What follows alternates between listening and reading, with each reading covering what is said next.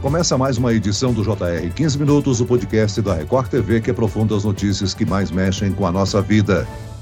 A Agência Nacional de Vigilância Sanitária, Anvisa, aprovou a importação de medicamentos e vacinas contra a varíola dos macacos sem registro no Brasil. A medida foi aprovada em caráter excepcional por conta do avanço da doença. O que a aprovação significa para o combate à varíola dos macacos? Essa medida dispensa o registro dos medicamentos e vacinas ou apenas simplifica a análise de documentos? O 15 Minutos de hoje conversa sobre o futuro da doença no país com médico infectologista do Hospital das Clínicas, Álvaro Furtado. Bem-vindo ao podcast, doutor. Obrigado, prazer. Quem nos acompanha nessa entrevista é o repórter da Record TV em Brasília, Yuri Ascar. Yuri, o Brasil já é o terceiro país do mundo em número de casos da doença. Olá, Celso, doutor Álvaro. É exatamente isso, Celso. Os dados mais recentes do Ministério da Saúde já apontam 3.450 casos confirmados da varíola dos macacos.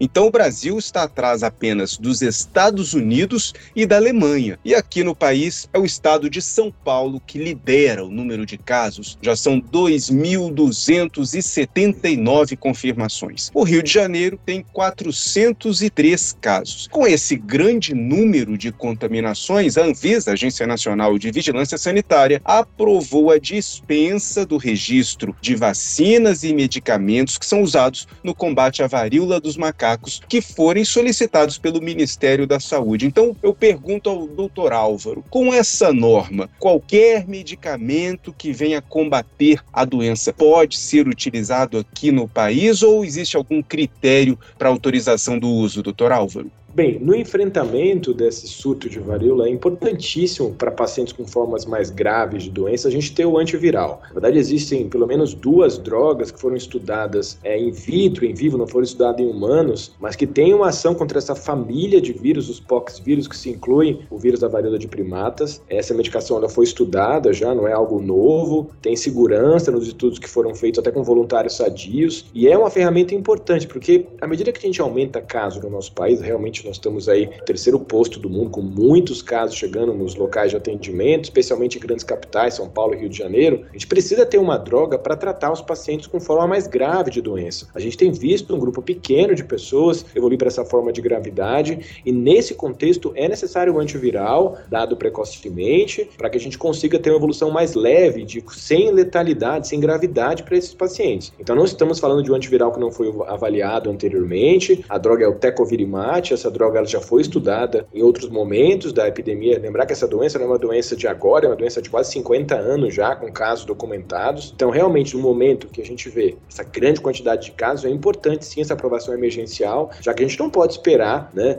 ter estudos grandes, bem conduzidos, já que já tem alguma coisa previamente que respalda o uso dessa medicação. Doutor, o senhor falou aí, citou o Tecovirimat, né? O Ministério da Saúde já tinha anunciado que o Brasil irá receber esse antiviral. Ele é usado no tratamento da doença. Esse deve ser um dos primeiros produtos a se beneficiar da decisão da Anvisa? Exatamente, Celso. O tecovirimat é uma droga que já foi utilizada, é, inclusive até nos surtos anteriores na Europa, já tem sido utilizada nos Estados Unidos. O CDC já recomendou o uso compassionado dessa medicação e vai ser realmente a primeira droga que provavelmente deve ser a droga a ser utilizada para tratar esses pacientes. Convém lembrar para quem está escutando a gente que essa droga não é para todo mundo. A maior parte dos pacientes com varíola de primatas faz uma forma leve e branda da doença sem necessidade do antiviral as indicações de fazer essa medicação são crianças, gestantes, formas graves da doença, com grande quantidade de lesões pelo corpo, ou mesmo quando o paciente tem um componente de alteração visual. Essa doença pode dar caso de perda visual total. Então, quando o paciente tem essa alteração na fase precoce, é importante fazer essa medicação e provavelmente realmente vai ser o tecovirimat a droga de escolha para tratar esses pacientes no Brasil e em todo o mundo.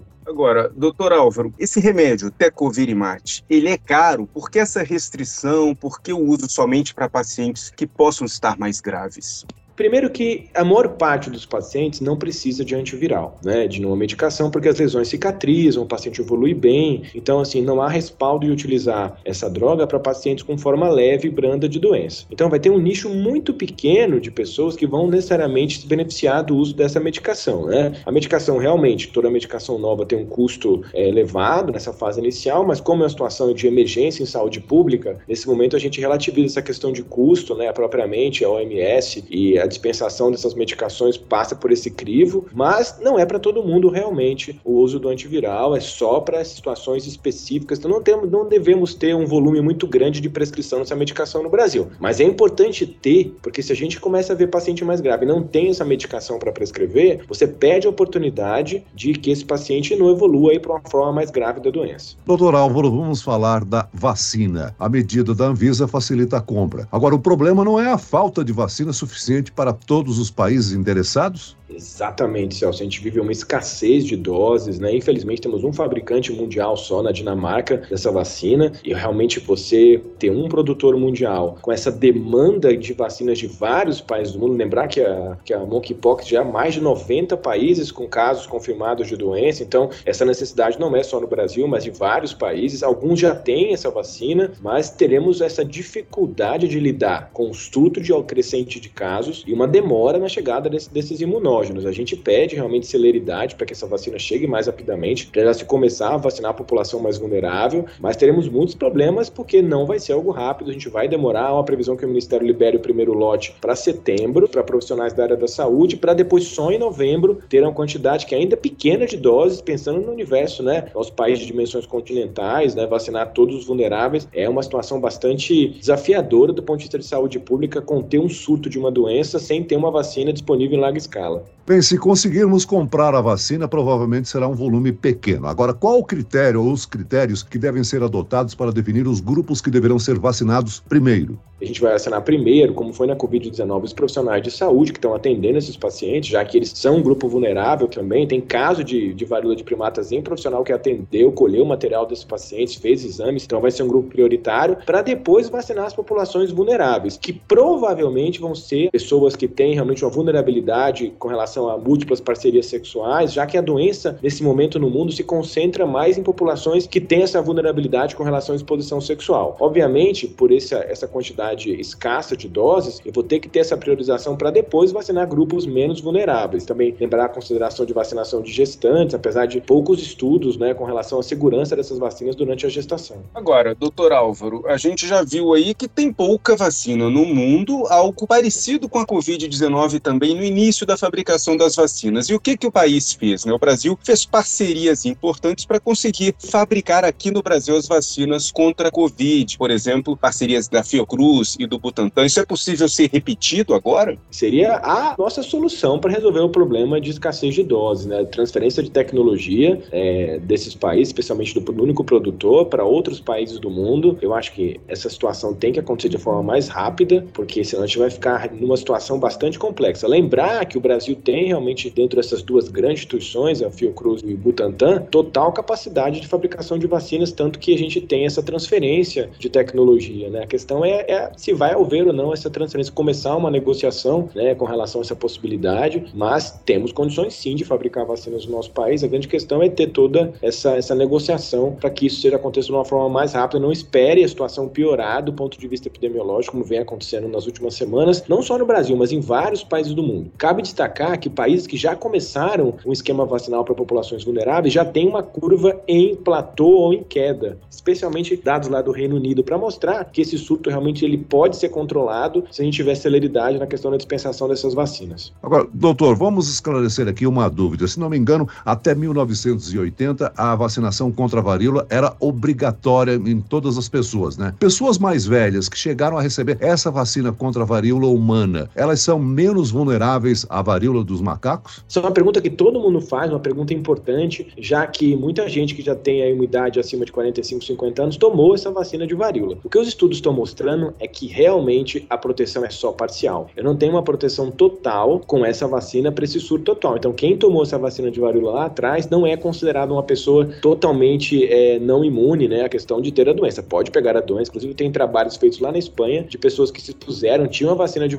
da varíola e pegaram a doença da mesma forma. Então, não é imunidade duradoura, vai ser recomendado mesmo quem tomou vacina de varíola ser imunizado também com essa vacina para monkeypox. A gente tem que lembrar, né, que essas pessoas mais velhas que tomaram ainda a vacina contra a varíola da forma humana, elas tomaram, né, e graças a essas campanhas massivas de vacinação no mundo inteiro, essa doença foi erradicada, inclusive aqui no Brasil. Agora, nesse momento, as vacinas sofrem muitos ataques no mundo inteiro, aqui também. É importante relembrar esse sucesso para trazer de novo todo mundo para essa vacinação? Com certeza é importante, né? O Brasil tem um histórico destacado de campanhas de imunização bastante robustas que envolvem toda a população, né? A gente teve um prejuízo enorme com a Covid-19 com relação à queda de cobertura vacinal no nosso país, a gente inclusive com campanhas recentes para estimular o aumento de cobertura vacinal para a vacina da polio, que a gente está bem preocupado com a questão de emergência de poliomielite no Brasil. A gente precisa conversar com a população à medida que essas vacinas estiverem disponíveis da importância de se imunizar. É uma doença que já caminha para outras populações, para mulheres, para gestantes e para crianças, de uma forma bastante lenta, mas já relevante do ponto de vista epidemiológico. Então, é, vai ser necessário uma comunicação social com a população, do entendimento da necessidade dessas vacinas, especialmente para populações mais vulneráveis, numa fase de uma campanha inicial de imunização para monkeypox. Doutor Álvaro, a França registrou o primeiro caso de transmissão para um cachorro. O vírus que acometeu o cão é igual ao que infectou um de seus donos. O que, que o caso de varíola dos macacos em cachorro pode significar para o futuro da doença? Isso é algo incomum? Olha, essa situação, usualmente, a varíola é considerada de macacos uma zoonose. O primeiro surto na África, lá nos anos 80, nos 90, era de animais que transmitiam para o homem. Quando você tem um evento inverso, a gente chama isso de retrozoonose. O homem transmite por animal. Então, o que, que isso tem de implicação no ponto de vista de saúde pública e de cuidados individuais? Todo mundo que tem varíola de primatas é necessário o isolamento do animal de estimação, do pet de estimação, senão ele pode transmitir para o animal e isso pode amplificar a cadeia de transmissão. Eu vou ter que estudar melhor o comportamento da, do, dessa doença em animais, especialmente cães e gatos, já que no mundo moderno muita gente tem animais de estimação. Então é outra preocupação, né? O estudo da zoonose inversa no, do ponto de vista de transmissibilidade, o que isso pode dificultar o controle da doença no mundo. Doutor Álvaro, o nome é varíola dos macacos. A gente está vendo agora que até o cachorro pega e do próprio humano. Mas apesar desse nome, o que, que o macaco tem de fato de relação com esse vírus da varíola? Porque eles não são os culpados pela disseminação da doença, né? Exatamente. O macaco ele é tão vítima do quanto o humano. Ele pode ter a varíola, ele não é um reservatório da doença. Acredita-se que os reservatórios sejam alguns animais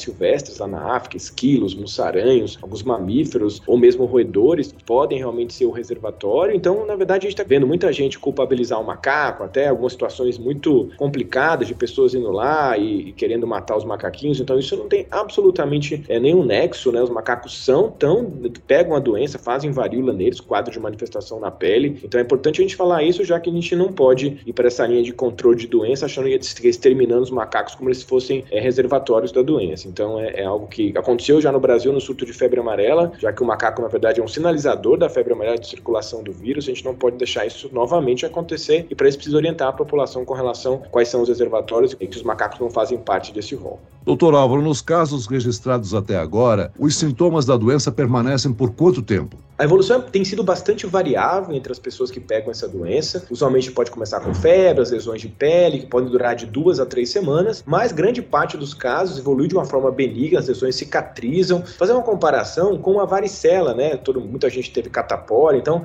começa a pipocar as lesões da pele e depois de alguns dias as lesões vão cicatrizando e os pacientes evoluem bem. As maiores complicações são quando essas lesões ficam concentradas em áreas onde o paciente pode ter muita dor, né? E aí realmente a analgesia é importante, mas duas a três semanas usualmente é o tempo dessas lesões cicatrizarem e os pacientes acabam recuperando 99% deles de uma forma benigna, sem complicações. Bem, vamos aproveitar o podcast e reforçar a importância dos cuidados e prevenção. Doutor Álvaro, o que fazer para se proteger do vírus causador da varíola dos macacos? Olha, já que a gente não tem vacina disponível, que seria uma excelente estratégia no, no, de prevenção, a transmissão é contato pele a pele e, mais importante, durante a atividade sexual. Então, a orientação é que você realmente evite encontrar, entrar em contato com pessoas doentes, né? Se tiver alguém com essa varíola dentro de casa, isolamento, de utensílios de uso pessoal, a doença pode ser transmitida por compartilhamento, especialmente especialmente de lençóis e de roupas, né? Se você tiver algum quadro de manifestação de pele, lesões, vesículas, bolhas que aparecem em qualquer topografia do corpo, procurar o serviço para ser avaliado, né? Isso é importante. Quando você for frequentar algum local, festas, eventos com muitas pessoas, ir com roupa comprida, né? Evitar esse contato que é muito prolongado, de encostar numa região de, de pele íntegra, ou mesmo até com alguma lesão. Então a gente tem recomendado que as pessoas realmente evitem esses locais, especialmente se estiverem sem roupas de mangas curtas, né? Né? Além dos cuidados de casa, higienização de mãos. Lembrar que essa doença também pode ser transmitida por via respiratória, então, em locais ali que você tem um pouco de dúvida, usar a máscara pode ser também uma estratégia de prevenção. Apesar da transmissão respiratória não ser a mais importante na monkeypox, é a transmissão pele a pele, então, realmente, esses fatores de risco estão relacionados muito mais ao contato interhumano, quando ele encosta ali na região da pele alterada e pode realmente transmitir nesse momento de doença.